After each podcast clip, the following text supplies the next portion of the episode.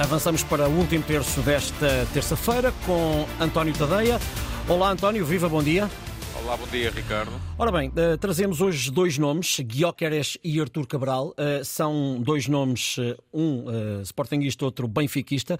Guioqueres é o avançado, nesta altura, mais em destaque no Sporting. Artur Cabral foi uma contratação de referência do Benfica.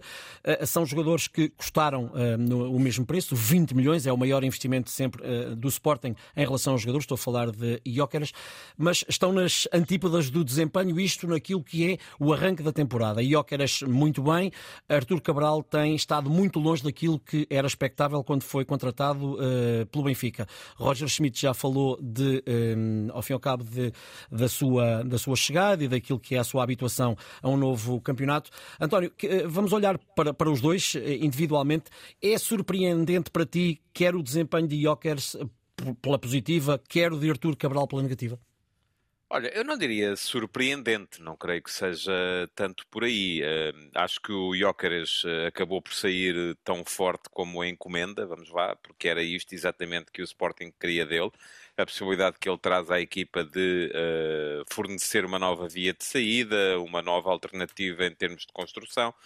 o Sporting estava demasiado viciado, até por falta de alternativas num jogo uh, com, com muitas uh, desmarcações de apoio, com muita ligação interior no espaço entre linhas e uh, a partir do momento em que passou a ter Jóqueres, isso deu-lhe uma possibilidade de saída diferente, em que os centrais podem encontrá-lo de forma mais direta. E atenção, não é chutão na frente, é encontrar o jogador, é conseguir meter-lhe o passo progressivo e aproveitar a capacidade que ele tem para receber esse passo progressivo, aguentar a presença dos opositores e seja de costas para a baliza ou no ataque à profundidade, isto é, atrás da, da, da, última linha defensiva dos adversários, uh, permitir que a equipa suba, e isto foi particularmente importante uhum. neste jogo contra o Oroca, em que o Sporting estava com um jogador a menos, e até houve alguém que brincou e que disse que o Sporting não estava organizado em 5-3-1, estava em 5-3-2, porque o Jóqueres jogava por dois na, na, na frente.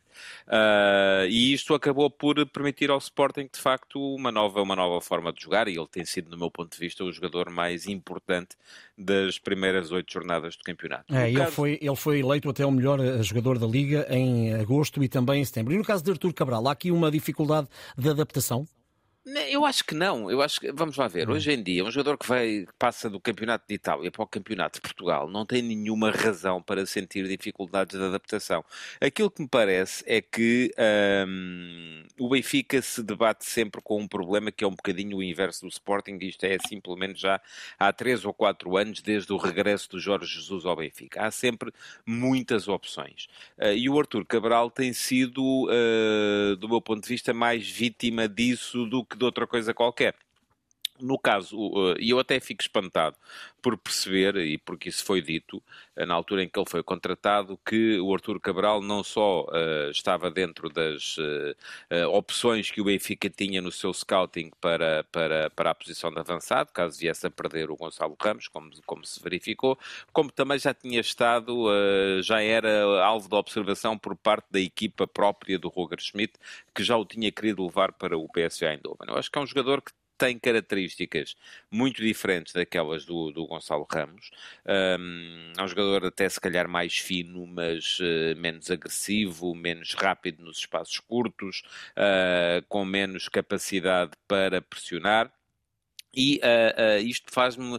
Ele, ele, ele foi duas vezes titular na equipa do Benfica. Foi titular no jogo contra o Estrela uh, e, e, esse jogo o Benfica só o resolveu depois dele sair. Quando ele saiu e entrou o Tenkstedt, o Tenkstedt fez logo o golo a 12 minutos do final. E depois voltou a ser titular no jogo contra o Gil Vicente e a partir daí o Roger Schmidt passou a, a, a pretender outras características para o jogador que faz alinhar na frente, sejam elas as do Musa, uhum. que é um jogador mais agressivo, vamos lá, uh, as do uh, uh, Tenkstedt, um jogador diferente, mais, mais semelhante, embora com menos qualidade, do meu ponto de vista, ao uh, ou até as do Neres, que foi quem jogou como ponta de lança em Milão contra o Inter.